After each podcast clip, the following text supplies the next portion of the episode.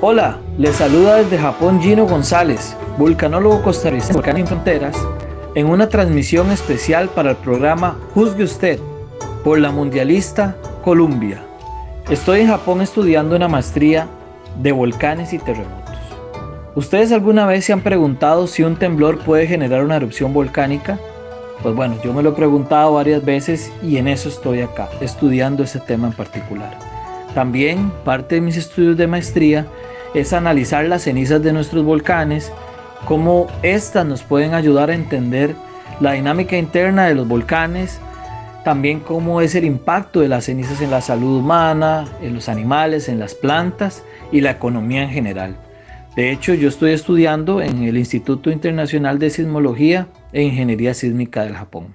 Pues bueno, aquí ya llevo ya dos meses donde he podido conocer varias ciudades, por ejemplo, la capital Tokio, pues es una ciudad bastante grande, estamos hablando de más de 35 millones de personas y que ahorita se está preparando para los Juegos Olímpicos y Paralímpicos del 2020. De hecho, es una locura todo lo que hay en Tokio sobre este tema. Y bueno, ¿qué me llama la atención de ahí?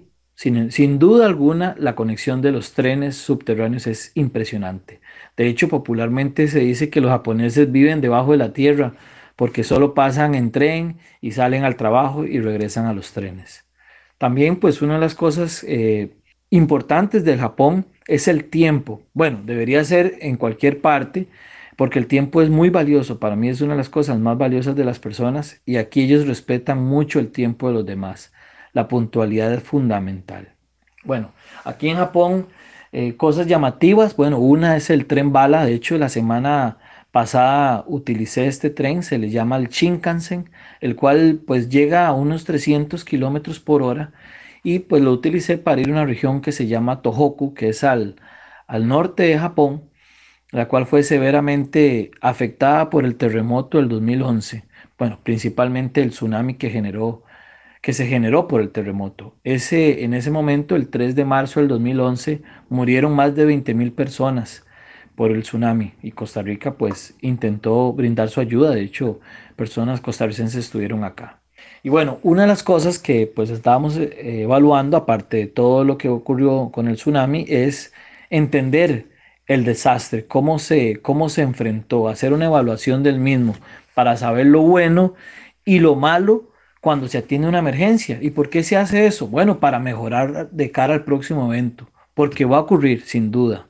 Y es que eso hace de que Japón sea un líder mundial en la gestión de desastres.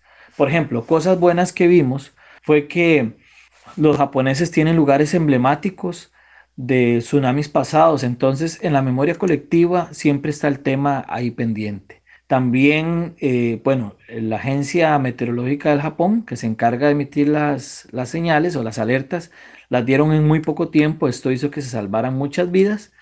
Y también las personas, algunos, bastantes, conocían los sitios de evacuación. Sin embargo, pues en el caso contrario, cosas que no estuvieron, no, estuvieron bien fue que se subestimó la magnitud del terremoto. Imagínense, fue un terremoto de magnitud 9. Es un terremoto bastante grande, nosotros le llamamos megaterremoto. Y entonces, al subestimarse, cuando se hace el cálculo del tamaño del tsunami, la, pues el cálculo computacional, se dijo que iba a ser menor. Entonces, pues en la población generó confusión y también la gente se sintió, por así decirlo, relajada y el tsunami fue muchísimo más grande. Eh, también, pues bueno, el caso famoso de las plantas nucleares de Fukushima, los sistemas de enfriamiento fallaron. Imagínense que el tsunami impactó y los sistemas de enfriamiento eh, eran de diésel y entonces se inundaron estos, estos sistemas de enfriamiento y todo dejó de funcionar. Entonces se dieron explosiones de hidrógeno y una serie de, pues, cosas que ya pues, hemos escuchado en algún momento. También los muros anti-tsunamis fallaron en algunos casos. Y es que también cuando uno, en Costa Rica muchas veces uno intenta analizar las cosas, pues bueno, particularmente en el tema de desastres, y también es muy importante ver qué se hizo mal. Sin embargo, muchas veces cuando se trata de analizar este tema, se tacha de criticón a la gente, cuando pues se trata de ver qué se hizo mal, porque no todo está bien.